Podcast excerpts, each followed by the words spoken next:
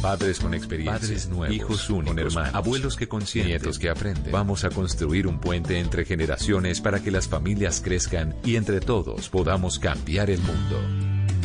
Aquí comienza Generaciones Blue, un espacio de Blue Radio con testimonios, guías, expertos e invitados que nos ayudarán a mejorar la vida en familia y las relaciones entre sus miembros. Generaciones Blue.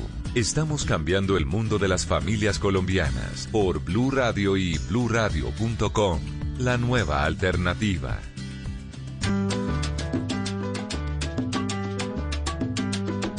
Ya van a empezar las fiestas de Navidad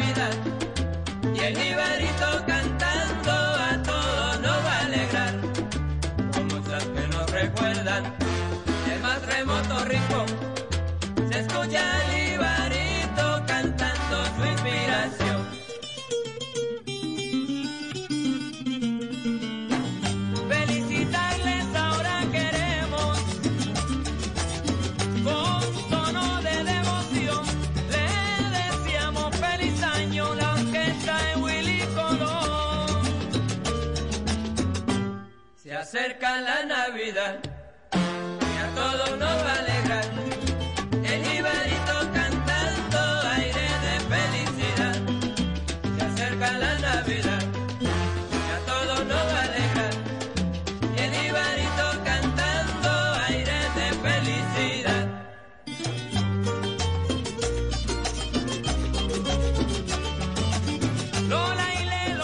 ¿qué tal? Muy buenas tardes, bienvenidos a Generaciones Blue con esta música ya de Navidad y les confieso que esta canción me encanta.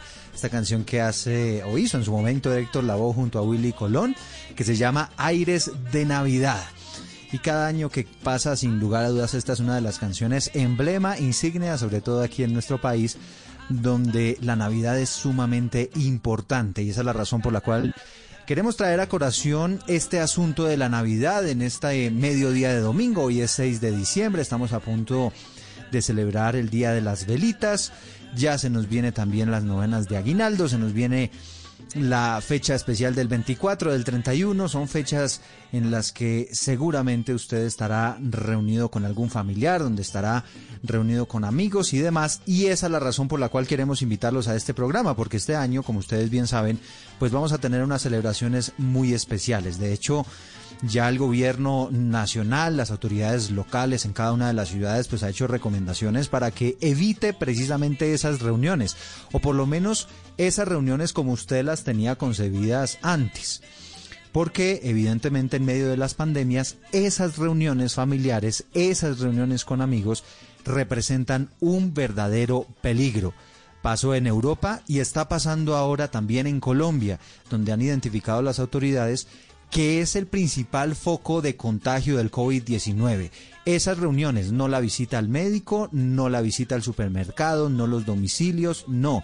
Lo más peligroso es cuando usted se reúne con otras personas que quizá en algunas oportunidades están enfermas, tienen el COVID-19 y no lo saben porque son absolutamente asintomáticas o son personas a las que les dio por ahí un dolorcito de cabeza, tuvieron una leve subida de temperatura y no pasó de ahí y evidentemente son personas que están portando el virus y que pueden transmitirlo a los demás sin saberlo. Así que de eso estaremos hablando. Tenemos invitados de lujo para hablar de este asunto, no solamente desde el lado epidemiológico, de lo peligrosas que pueden ser estas reuniones, sino también por el lado psicológico, porque sabemos y entendemos que el no poder celebrar la Navidad como usualmente lo hacemos, pues evidentemente puede pegarnos también muy fuerte en, materia psicológica para nuestra salud mental y para nuestra tranquilidad. Así que de esta manera les estamos dando la bienvenida a Generaciones Blue, hablando como siempre en este espacio de los temas que interesan a nuestra familia y a nuestra sociedad y con buena música les damos la bienvenida.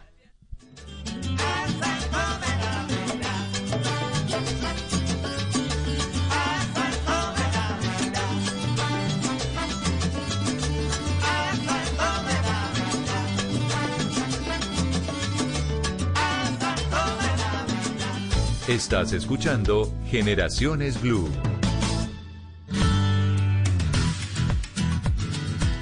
Oigan, y quiero que escuchen cómo va la encuesta que hemos lanzado a través de numeral Generaciones Blue en nuestras redes sociales para que participen.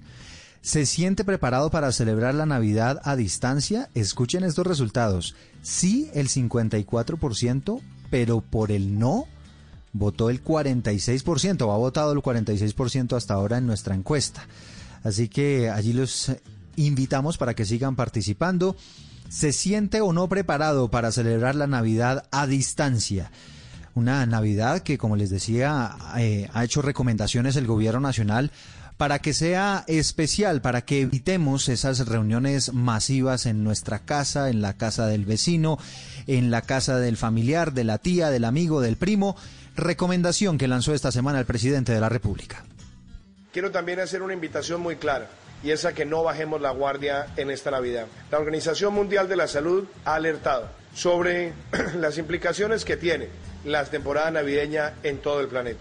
Y sabemos que en esta temporada nos reunimos en casa. Muchas veces estamos muchas personas en espacios reducidos. Y claramente esto representa un riesgo y puede traer consigo rebrotes. Por eso la invitación es a que tengamos todos los protocolos de bioseguridad, el uso del tapabocas, el distanciamiento físico, el usar alcohol, usar también antibacteriales, lavarnos las manos constantemente.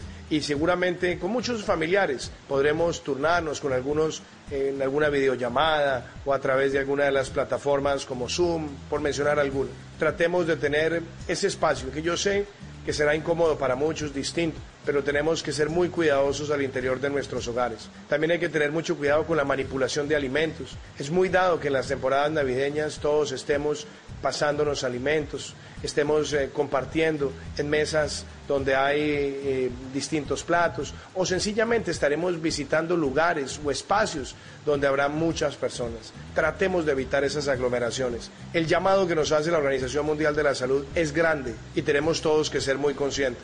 Por eso nosotros queremos que esta Navidad sea segura, sea una Navidad con amor, pero sea también una Navidad donde nadie se relaje Relajarnos en este momento significaría retroceder en lo que ya ha logrado nuestro país. Estamos en el 92% de recuperados, seguimos manteniendo desde el mes de septiembre una, una pauta relativamente estable y eso no lo podemos echar por la borda. Y se puede eventualmente echar por la borda si no nos portamos bien en estas celebraciones de Navidad. El presidente ha hecho referencia varias veces a este tema. Ya más adelante estaremos escuchando ese otro llamado que hizo el jefe de Estado esta semana. Pero antes quiero presentarles a nuestros invitados. Estamos con Gerson Vermont, él es director de promoción y prevención del Ministerio de Salud. Tiene una maestría y una especialización en salud pública, además es optómetra. todo un placer tenerlo con nosotros, doctor Vermont, este mediodía. Eduardo, muy buenas, muy buenas tardes. Eh, un placer a todos los oyentes, a los demás invitados. Tema fundamental, importante y oportuno el día de hoy que comienzan realmente ya las festividades navideñas. Así es, ya estaremos hablando en detalle de todas esas recomendaciones que se están haciendo desde el Gobierno Nacional. Antes saludo a Claudia Padrón, ella es psicóloga, es directora de los posgrados de Psicología del Consumidor de la Fundación Universitaria Conrad Lorenz, experta en temas de consumo. Eh, doctora Claudia, bienvenida. Hola, buenas tardes. Muchísimas gracias por la invitación. Un saludo cordial a toda tu mesa de trabajo, a la audiencia y a los demás invitados. No, qué buena tenerlo, tenerla usted también con nosotros para que nos ayude a analizar esa, ese otro lado que estábamos mencionando hace segundos y es cómo manejar ese cambio que va a haber tan drástico en estas celebraciones de Navidad eh, este año en nuestro país pues evidentemente en medio de una pandemia. Pero si le parece, doctor Vermont, pues arranquemos con las recomendaciones del Ministerio de Salud. Ya estábamos escuchando ampliamente allí al presidente de la República con ejemplos muy puntuales de cosas tradicionales que solemos hacer nosotros en estas celebraciones de Navidad, la cena, la entrega de regalos, las los famosos villancicos, los cánticos, la gente reunida pero evidentemente en este momento, doctor Vermont, pues son reuniones supremamente peligrosas. Todo eso que acabo de mencionar es peligroso para el contagio del COVID-19. Efectivamente, Eduardo. Eh, y aquí empecemos a hacer un poco de pedagogía con la comunidad y necesitamos el mensaje de mayor autocuidado durante estas festividades. Colombia ha venido manejando una estrategia eh, que desde el inicio de la pandemia eh, hemos llevado unas recomendaciones a la comunidad que tenemos que profundizar específicamente en estas festividades. Ya la evidencia científica la tenemos toda y vamos al grano. Los jóvenes están cada día saliendo más, están interactuando más. Y lo que nos está generando estas tristes cifras de mortalidad que se sostuvieron en la curva. Recuerden que la curva iba disminuyendo, pero en este momento tenemos una meseta muy preocupante, muy larga, donde efectivamente tenemos unos, unos índices eh, de personas que fallecen en, en el país y estas, estos se están dando ya los análisis es precisamente por las relaciones intergeneracionales. Los jóvenes salen, los jóvenes se divierten, las familias están perdiendo eh, los, los elementos de protección y en el relacionamiento intergeneracional, cuando vamos a quienes sí se están cuidando en este momento, aquellos adultos mayores, aquellos con comorbilidades que se están cuidando, pues son los que se, tristemente se nos enferman y los que tristemente llegan a las UCIs y fallecen. Así que precisamente como en estas fechas lo que más se presenta es ese relacionamiento intergeneracional, es donde prendemos las, las alertas con mayor énfasis. Preocupante la encuesta que llevan ustedes ahí, donde el 54% de la población nos dice que están dispuestos a tomar medidas de tener reuniones virtuales, de tomar medidas específicas. Y un 46% eh, nos dice que no, lo que quiere decir que están dispuestos o pretenden eh, o creen que pueden hacer las reuniones como hemos venido acostumbrados históricamente, pues un llamado de atención en ese en ese sentido. Tenemos que buscar pues alternativas efectivamente que nos permiten que nos permitan tener ese acercamiento con la familia, eso no lo dudamos.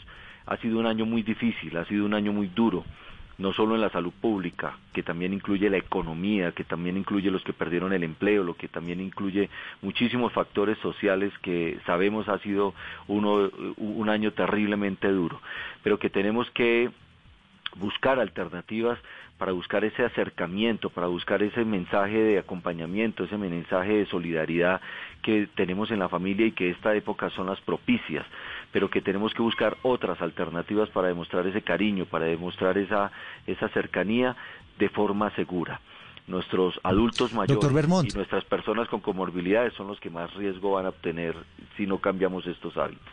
Sí, ahí, ahí doctor Vermont, eh, pues claro, estábamos viendo nuestra encuesta eh, o nuestro sondeo y, evidentemente vemos que hay mucha gente que todavía no se siente preparada para, para celebrar a distancia eh, estas, eh, estas navidades. Pero hablemosle un poquito a la gente de cómo o cuáles son los riesgos, digamos, epidemiológicamente hablando, de, de, lo que pasa normalmente en estas reuniones, porque lo que suele suceder es que yo me cuido todo el tiempo en el trayecto mientras llego a la casa del primo, del amigo, del tío, pero cuando llego a la casa entonces yo ya como que me siento seguro, ya mis tíos se han cuidado, entonces no hay riesgo de que yo me contagie, entonces me quito mi tapabocas y empiezo a cantar mis villancicos. En ese momento, ¿por qué es peligroso? Precisamente, recuerden todos los protocolos de bioseguridad que hemos construido y la gente los está cumpliendo de una u otra forma en el transporte público, en el trabajo, en la empresa, en la industria. Estamos cumpliendo, vamos a un sitio y efectivamente cumplimos, hasta que no nos sentamos en la mesa no nos quitamos el tapabocas. Pero cuando llegamos al hogar hay como una barrera de protección que sentimos, hay como un, un, componente eh, de mayor protección que implícitamente siente la persona. Y ahí es donde se empiezan a romper los protocolos de bioseguridad. Primero está el núcleo familiar cercano ese núcleo familiar cercano no tendría dificultades en celebrar su fiesta navideña, ya que está conviviendo y efectivamente las condiciones son iguales para todos los elementos. Pero en estas fechas vamos a hacerlo con el núcleo familiar extendido. Vamos a invitar al primo, vamos a invitar a la tía, vamos a invitar a su abuelo, vamos a invitar a los nietos que están en otros eh, círculos y en otras probabilidades de contagio mayor. Entonces, cuando en, ese momento ya estamos rompiendo el primer círculo de protección, que es el del núcleo eh, cercano. Segundo, cuando llegamos al hogar, efectivamente, tenemos que guardar las distancias y estamos dando unas recomendaciones en ese sentido. Listo, si usted va a organizar una reunión con el núcleo extendido, tenga precaución 15 días antes, entienda que usted va a estar cerca de una persona adulta mayor, entienda que usted va a estar cerca de una persona con una comorbilidad. Cuídese muchísimo 15 días antes de tener ese acercamiento para, para mitigar el riesgo. Nunca lo vamos a evitar al 100%, pero sí podemos hacer acciones que mitiguen el riesgo. Tercero, si vamos a estar en círculos extendidos de la familia, tenemos que mantener un distanciamiento aún en el hogar procurar no estar en sitios cerrados, procurar utilizar la vía pública y eh, utilizar los espacios abiertos para evitar el riesgo y siempre mantener, especialmente como una burbuja de protección, de cariño, de amor, como en una burbuja a estos adultos mayores y a estas personas con comorbilidad. Mantener la distancia, mantener todas las expresiones de cariño a distancia. Sé que va a ser difícil, sé que es muy complicado expresarlo, pero debemos mantener esa distancia. Eh, eh, si los amamos, si los queremos, esa protección debe ser vital en la distancia, aún dentro del hogar, aún dentro de los círculos cercanos. El hecho que seamos familia no quiere decir que nos proteja de ninguna manera. Hemos estado en el metro, hemos estado en el bus, hemos estado en la tienda, hemos estado en la calle y podemos tener el virus sin saberlo. Recuerden que el 80% de la población es totalmente asintomática, no sienten absolutamente nada y pueden ser portadores del virus. Y se los estamos llevando a aquellos seres queridos que, en los cuales nos vamos a reunir. O sea que la recomendación Primero, si puede hacerlo solo con su núcleo cercano, hágalo y utilice medios tecnológicos para reunirse con su familia extendida.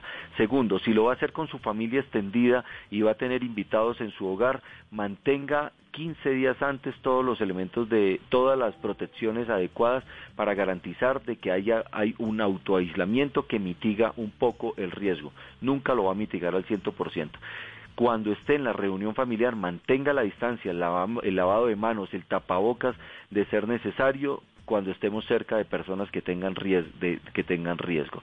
Y definitivamente, y definitivamente, como aquí hay consumo de licor, como aquí hay consumo de alimentos, como aquí hay consumo eh, eh, de, del espacio, llamémoslo así, en la cercanía, nunca eh, olvide tener eh, eh, esos elementos durante la estadía en la reunión. Procure hacerlo de forma corta. No haga reuniones hasta las 4, 5, 6 de la mañana. Si quieren hacer las reuniones extendidas, procuren que sean cortas, de dos horas. Y sobre todo, doctor, el, el, problema es que después usted le mete entonces el licor y entonces empieza a subirle a la música y entonces empieza a sonar aires de Navidad de Willy Colón y usted se emociona y la empieza a cantar a todo volumen y con el cántico pues evidentemente también se expiden más aerosoles y más gotículas, que es lo que ha dicho la Organización Mundial de la Salud, que es lo que termina contagiando a los demás. Exactamente. Si usted va a hacer una reunión, haga una reunión corta, una reunión con todas las medidas y váyase a su núcleo familiar y ahí sí haga una pequeña celebración con su núcleo familiar. Pero cuando esté en el extendido, procure no hacerlo de forma extendida, procure mantener los elementos de bioseguridad.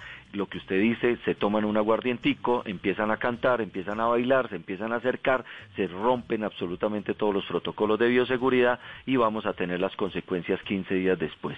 Y esperamos que estas festividades efectivamente no nos tengan en una situación muy triste familiar 15 días después de eh, haber querido compartir. Exactamente. Y ya le voy a preguntar además, doctor Vermont, pues qué posibilidades hay de que si ah, la gente no escuchó este programa y no escucha las advertencias y no hace caso y se disparan los casos, pues eventualmente qué posibilidades está evaluando el Ministerio de Salud de eventualmente volvernos a encerrar o de que se tomen medidas más restrictivas para evitar la propagación del virus. Antes de eso quiero saludar a la doctora Claudia Padrón, ya la habíamos saludado, pero quiero integrarla a esta conversación para que nos hable un poquito de ese impacto psicológico que podría tener el hecho de, de, no celebrar la Navidad como lo hemos hecho siempre, una celebración y una época que es tan especial para muchos. Sí, gracias. Pues eh, yo creo que todo este año ha sido un elemento de cambio y de adaptación para todos. Dentro de eso, pues en nuestro núcleo familiar hemos visto cómo los niños han tenido que eh, adecuarse a muchos eh, nuevos escenarios. Dentro de ellos el tema de las sesiones sincrónicas remotas para la parte educativa, unas celebraciones diferentes de Halloween y ahora pues lo que se avecina son unas celebraciones también distintas para la Navidad. Sin embargo, creo yo que eh, de los elementos que se han visto en, este año es que los niños son se pueden adaptar muy fácil si nosotros como cuidadores, padres, adultos, les damos unas pautas adecuadas para que ellos puedan desarrollar también unas actividades en estas vacaciones y en esta Navidad. Entonces, es importante integrar a las personas de la familia en aquellas actividades que consideremos puedan ayudar a mitigar ese estrés y ese nivel un poco como de tristeza que puede dar el no celebrarlo igual que en ocasiones anteriores, pero que también nos invitan a ser creativos y diferentes en la forma como vamos a generar una reunión. Entonces podríamos pensar en, hacer concursos eh, que, puedan eh, demostrarse a través de algunas reuniones virtuales con aquellos familiares a los que no podremos ir a visitar. Eh, por supuesto integrar a los niños en toda la parte de, de, la Navidad, no solamente en el 24 en los regalos que pareciera que quedara como el único fin de la Navidad los regalos y, realmente la Navidad es una época de celebración de la vida misma y de la abundancia que cada hogar puede tener con características muy diferentes porque tenemos además de grandes brechas a nivel social pero finalmente es invitarlos a todos a dentro de los recursos que se poseen poder generar con nuestras familias unos rituales que ayuden a que se sienta la celebración. Nosotros como seres sociales somos seres que eh, le damos mucho valor a los, a los rituales. Tan es así que ellos ayudan a establecer algunos puntos de partida en nuestros mismos ciclos de vida. Hay unos rituales llamados de paso que precisamente ayudan a cambiar un, un, aspecto crucial en la vida de las personas. Y en este caso la Navidad pues es un ritual en Colombia pues muy asociado con, con la comida, con los regalos, pero Pensémonos que finalmente la unión familiar y la, la vida misma como una celebración en este momento tan complicado es lo que nos llama y nos convoca a tener, por ejemplo, elementos de dinámicas, eh, hacer manualidades, eh, hacer eh, tal vez, no sé, bingos entre las personas pues de la familia o los allegados. Entonces tenemos que ser muy creativos en esta situación porque la idea no es no celebrar, sino hacerlo con todos los protocolos de bioseguridad que precisamente pues estaban comentando eh, el doctor aquí eh, que precedió mi intervención para que esto se pueda dar, pero de una manera más controlada, porque efectivamente pensamos que porque nos cuidamos fuera, entonces ya llegamos a la casa y, podemos estar con, no sé, primos, hermanos, tíos y va a una reunión de 15 a 20 personas y, se puede controlar muy fácil toda esta situación que se ha tratado de manejar en este año con mucha prudencia. Bueno, pues ahí está. Y, ya nos contará, doctor Lapadrón, pues eh, el significado que tiene para muchos el no poder celebrar la Navidad, quizá como, como lo hemos pensado. No quiero dejar pasar eh, el hecho de que esta semana la Organización Mundial de la Salud lanzó una actualización de lo que debería ser el uso del tapabocas. Porque ustedes saben que hay muchos mitos alrededor de, de todo este asunto. Dice varios temas la Organización Mundial de la Salud dice, por ejemplo, que si usted está en un espacio libre, está al aire libre, pues de alguna manera está más seguro, ¿no? Frente a este tema del COVID-19 y quizá una mascarilla de tela sea suficiente. Pero ya, si usted está en un espacio cerrado, pues es importante utilizar las mascarillas quirúrgicas o las mascarillas especializadas. He visto a mucha gente con eh, otras mascarillas que tienen válvulas dice la Organización Mundial de la Salud que esas no son recomendadas, porque si la persona que la está utilizando está eventualmente infectada con el COVID-19, puede estar expulsando aerosoles infectados con el virus. Así que puede que esa persona se proteja, pero no está protegiendo a los demás.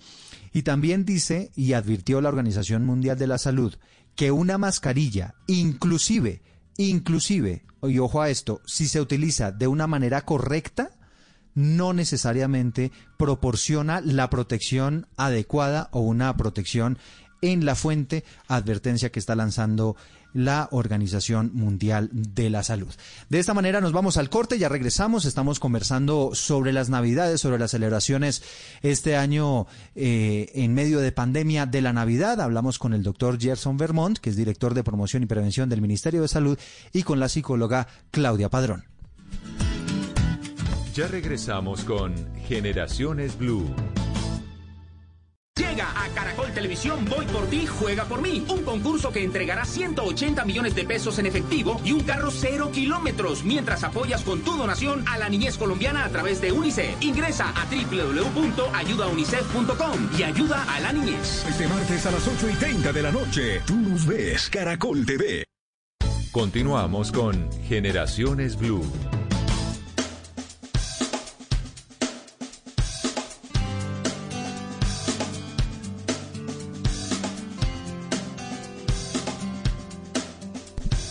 Seguimos en Generaciones Blue, los estamos acompañando. Bienvenidos a quienes están participando a esta hora en nuestras votaciones. Se siente preparado para celebrar la Navidad a distancia. Allí usted busca por numeral Generaciones Blue.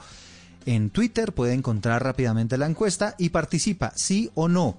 Sí el 54% y no el 46%. Todavía la cosa se mantiene muy estable. Nos dice Nicolás Martínez, quien no esté preparado, ojalá se sienta preparado para el duelo familiar por si alguien no lo logra en su batalla contra el COVID. Dice Laura Chaleal, ¿cuál distancia la Navidad se vive reunidos en familia? Que claro, es muy el pensar de, muchos colombianos. No es lo mismo la Navidad a distancia, no es lo mismo la Navidad reunidos, el abrazo, las uvas, eh, todos los lo que normalmente solemos hacer nosotros los colombianos para celebrar la Navidad, pero evidentemente eh, este año tendremos que hacerla de manera diferente, quizá de una manera virtual. Se nos quedó pendiente una pregunta, doctor Vermont, y tiene que ver con la posibilidad de que el gobierno eventualmente, si nos va mal en diciembre y se disparan las cifras y vemos que otra vez empezamos a tener unos altos índices de contagio, bueno, aunque hay que decir que en muchas regiones, pues lamentablemente la cosa está un poquito desbordada. ¿Qué opciones hay, doctor Vermont, de que se tomen algunas medidas eh, restrictivas para, para el país? Eduardo, estamos ante una pandemia que sorprendió al mundo. Eh, estamos eh, medidas que se han tomado y vemos comportamientos diferentes en cada país nos está cada día dando una lección de humildad este virus. Eh, vemos el comportamiento en Europa, vemos el comportamiento en Canadá, vemos lo que está sucediendo en diferentes partes del mundo y definitivamente eh, no podríamos decir de forma responsable que no se puedan o deban tomar algunas medidas si las circunstancias cambian. Como está planificada la estrategia en Colombia, como la hemos llevado desde el Ministerio de Salud, hemos eh, pasado a una fase de responsabilidad ciudadana inmensa donde esperamos poder tener control bajo los estrictos cumplimientos de todos los protocolos de seguridad, pero nunca podríamos descartar definitivamente si las circunstancias cambian el que tengamos que tomar medidas de forma responsable eh, nuevamente eh, para poder controlar una situación que nos colapse los sistemas de salud. En este momento en Colombia tenemos una gran capacidad y hemos hecho un gran trabajo con el Ministerio de Salud eh, y tenemos una capacidad de casi el 50% de unidades de cuidados intensivos. Pero de eso no se trata, que porque tengamos camas suficientes desordenémonos y tranquilos que ahí tenemos donde atenderlos. Se trata de salvar la vida, de resguardar la vida, de proteger la vida definitivamente el mejor regalo de Navidad que le podemos dar a nuestra familia, a nuestros seres queridos es precisamente la vida y en eso tenemos que tener todos los componentes de protección. Por eso los mensajes que estamos enviando, primero, si lo puede hacer solo con su núcleo familiar cercano, hágalo. Si lo va a hacer con su círculo eh, familiar eh, extendido, hágalo con todos los elementos de protección nunca, definitivamente nunca hay una recomendación de que hagan reuniones con vecinos y con otras personas de otras familias. Eh, definitivamente esa es la recomendación. Una recomendación muy clara a las empresas. No organicen, procuren no organizar fiestas de despedida de año, que es donde más contagio vamos a tener, porque ahí vamos a reunir personas de diferentes círculos familiares, personas que trabajan en diferentes áreas y podríamos aumentar el, el, riesgo.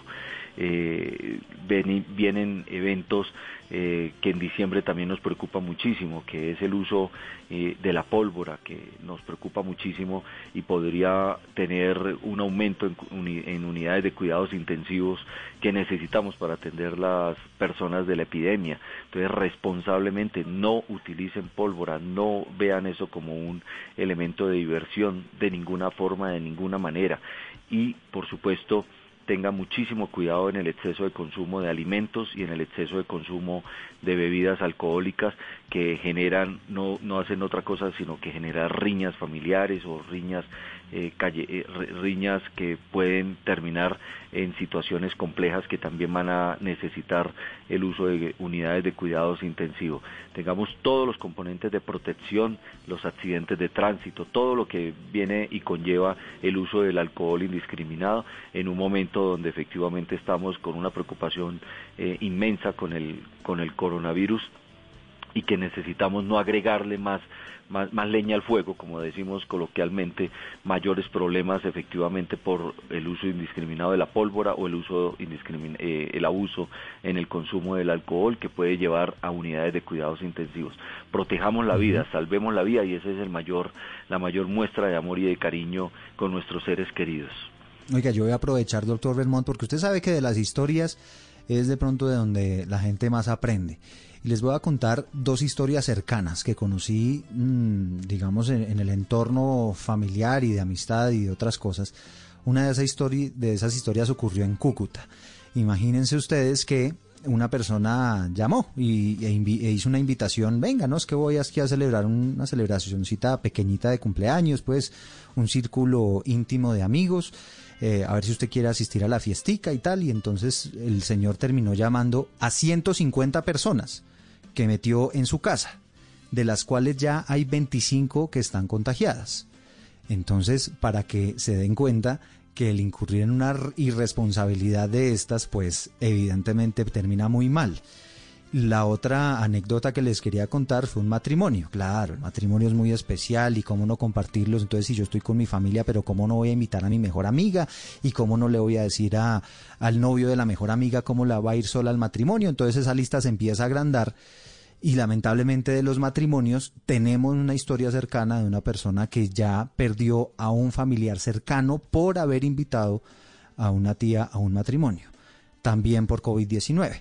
Entonces ahí nos damos cuenta que esto no es un juego, ahí nos damos cuenta que efectivamente puede pasar, que poco a poco va conociendo unas historias cercanas, eh, inclusive eh, uno mismo ya eh, ha pasado por el tema del COVID-19 y se empieza a dar uno cuenta que se tiene que cuidar necesariamente porque es una enfermedad sumamente traicionera. Y sobre esto, doctora Claudia Padrón, quería preguntarle, porque el manejo de este tipo de circunstancias que eventualmente también se pueden presentar como consecuencia de, de estas reuniones sociales, pues son muy difíciles. Imagínese usted cargar con el peso de ser el responsable de haber contagiado a una persona que incluso después muere o que se agrava o que está en una unidad de cuidados intensivos. Sí, y, es que toda la condición relacionada con la pandemia ha generado un castigo social muy fuerte. De por sí las mismas personas que han estado contagiadas eh, y que pueden reportar luego de, haber podido tener un, buen término en el desarrollo y la superación de la, de la um, enfermedad, pues comentan que una de las grandes eh, situaciones que, que va más allá del proceso físico es el castigo social, porque eh, la gente al escuchar COVID, pues de una vez como que empieza a apartarse. Entonces es, es una situación de una gran carga emocional que a todos pues nos pone en una situación muy vulnerable, vulnerable porque estamos, digamos que atentando contra una de las fibras claves de lo que hace la cultura y la sociedad, que es el relacionamiento social, pero por otro lado está el tema de la salud. Entonces, eh, yo lo que consideraría es que en este tipo de condiciones, así como lo hemos visto que para otras celebraciones hay que buscar maneras diferentes de celebrar y de reunirse. En este caso, también las personas deben, deben pensar primero que todo en, en esas posibles condiciones. Cuando Cuando nosotros vemos un riesgo de una forma lejana, nuestros comportamientos se relajan. ¿sí? Cuando tenemos una percepción de riesgo más cercana, estamos siendo, pues podemos alertarnos más. Entonces, ¿qué ha sucedido desde nuestros procesos de confinamiento en marzo hasta la fecha? Eh, pues la gente se ha relajado mucho. ¿Por qué? Porque ya no tiene una percepción de riesgo tan alta como sucedió en los primeros meses en donde estábamos confinados al día de hoy en donde pues se ha tratado de, empezar a volver a la normalidad. Eh, y eso hace que eh, la percepción que se tenga de la posibilidad de contagio baje. Entonces nos volvemos mucho más tranquilos, pero sí es muy importante hacer este tipo de llamados en donde eh, se sepa que eso no indica que, que no tengamos un virus que, que tiene además unas altas tasas de mortalidad, y que finalmente eh, la situación de contagio se puede dar en cualquier escenario, o sea, no no no es que el virus esté afuera y solamente lo podamos eh, adquirir o transmitir allí. Eh, tenemos personas que pueden estar cercanas a nosotros, pero que efectivamente, como lo comentaban ahora, son asintomáticas y, sin quererlo y sin saberlo, están pasando de un lado a otro y están ayudando a, a propagar esta situación. Sí, es que es una enfermedad supremamente traicionera, ¿no? Lo estábamos diciendo, a veces, no, es que el sábado tuve un pequeño dolor de cabeza, pero no más. Y seguramente ese dolor de cabeza que usted tuvo es que tiene el COVID-19 y no se dio cuenta. Entonces, al tener una enfermedad tan extraña que está todavía siendo investigada por los científicos en el mundo, que todavía no se ha identificado exactamente cómo funciona, que es digamos, una de las grandes dificultades que han tenido los médicos por esta época, porque estamos descubriendo una enfermedad nueva, no sabemos exactamente cómo se comporta, no sabemos, por ejemplo, si uno se puede reinfectar. Y sobre eso le quería eh, preguntar al doctor Bernot, porque... Eh, hay una, hay una sensación, me parece a mí también, de muchas personas que ya tuvieron el virus, una sensación de que ya están como vacunados, ¿no? Inmunes, se sienten poderosos porque como ya salieron del tema, pues entonces creen que nunca más les va a dar. En este momento en Colombia tenemos entre 70 mil y 60 mil casos activos de COVID-19 y hay un millón cuatro mil personas o más de gente que ya le dio el COVID-19. Y entonces ahí, doctor Vermont, quería preguntarle sobre ese fenómeno de la persona que ya tuvo el virus, que ya tuvo el COVID-19 y que de alguna manera se está sintiendo un poquito más libre que los demás? Muy buena pregunta y para nada. A mí me dio, a mí me dio y me dio muy duro. Yo he, sido, yo estoy en el Ministerio de Salud ahorita como director de promoción y prevención, pero paralelamente he sido el gerente COVID a nivel nacional para el Ministerio de Salud.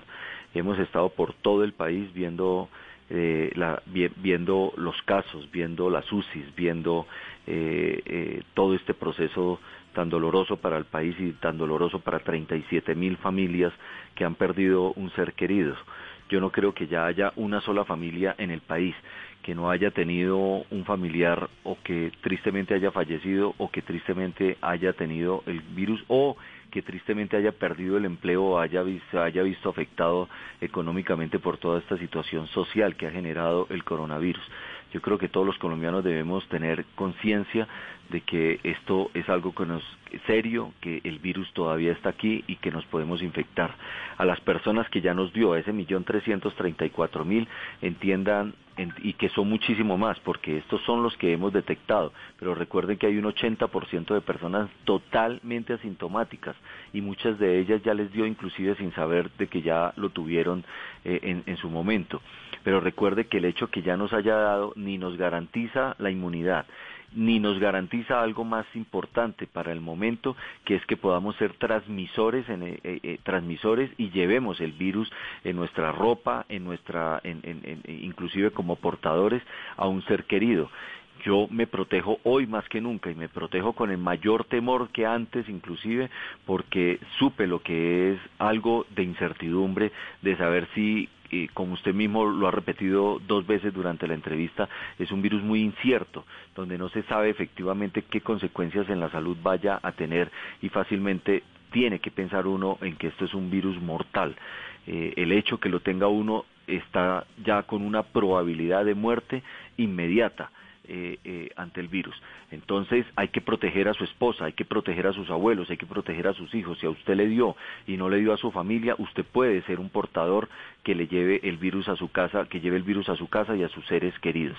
Por eso creo al revés que aquellos quienes ya lo hemos sufrido tenemos que ser más conscientes de que primero nos dieron una oportunidad de vida, segundo de que todavía y tenemos que ser es mensajeros al revés de que eh, de, que tenemos que proteger mayor eh, de, una forma mejor a, a nuestras familias y a nuestra y a nuestra sociedad.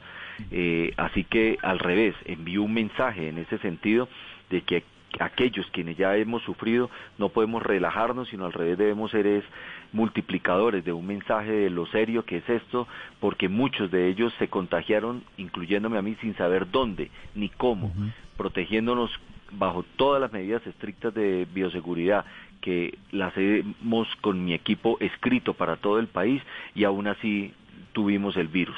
Esto no es solo de irresponsables, como en algún momento se puede decir, aquellos que están haciendo fiestas, aquellos que están rompiendo las medidas. Esto también muchas personas no saben cómo se contagian porque es un virus que se transmite de persona a persona efectivamente. Y como usted lo dice, en cualquier entorno, puede ser en el transporte, puede ser en el trabajo. Lo que sí tenemos evidencia ya es de que el mayor número de contagios sí es en el, en el relajamiento social. Y como lo dijo la doctora Padrón, nosotros somos seres sociales, pero que ahora tenemos que aprender nuevos relacionamientos y nuevas formas de relacionamiento porque seguiremos siendo seres sociales, pero tenemos que buscar medidas eh, para seguirlo siendo, pero bajo, bajo extremos cuidados eh, de la vida. Ahora nos toca ser seres, seres sociales, pero de Internet, ¿no?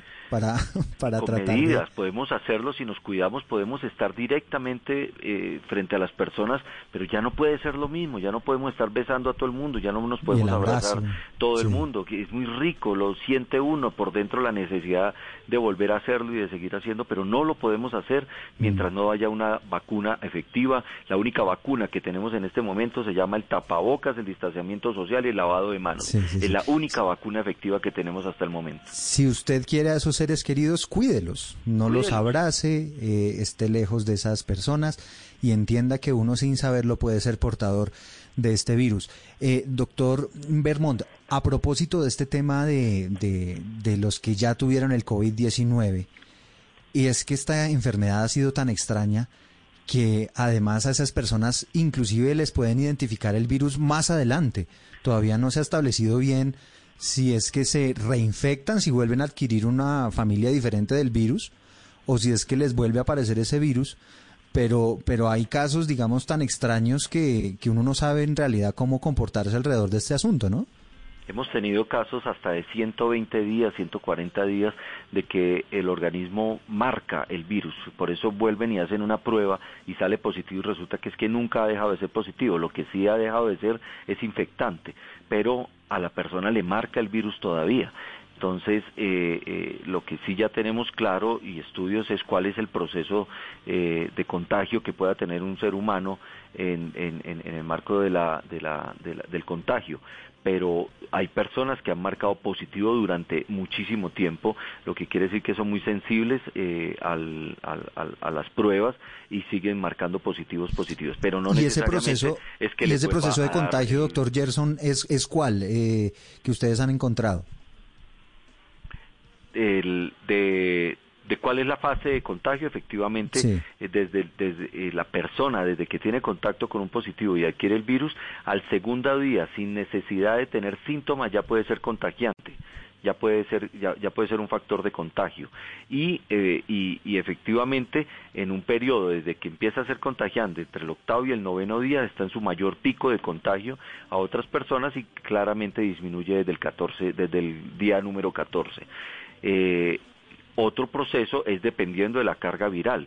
Si usted durante los 14 días, sigue fuertemente sintomático, puede ser contagiante los, todos los 14 días y se inicia un nuevo periodo de, epidemiológico para revisar desde qué día deja usted de tener síntomas y carga viral suficiente mm. como para ser contagiante. Por eso, cuando, hablamos, de que doctor una persona no ha tenido contagio, es positiva y no ha tenido síntomas, eh, por eso decimos que a los 14 días ya puede eh, darse por, por, por por una persona que superó ya el virus.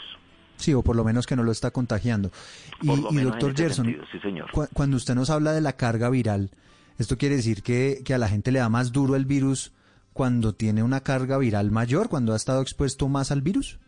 Eso se refiere precisamente entre los susceptibles, no susceptibles. Hay personas que efectivamente con una carga viral muy baja eh, eh, adquiere el virus y, con una sintomatología muy fuerte, como hay personas que requieren tener una exposición de una carga viral muy fuerte para que efectivamente sea contagiado.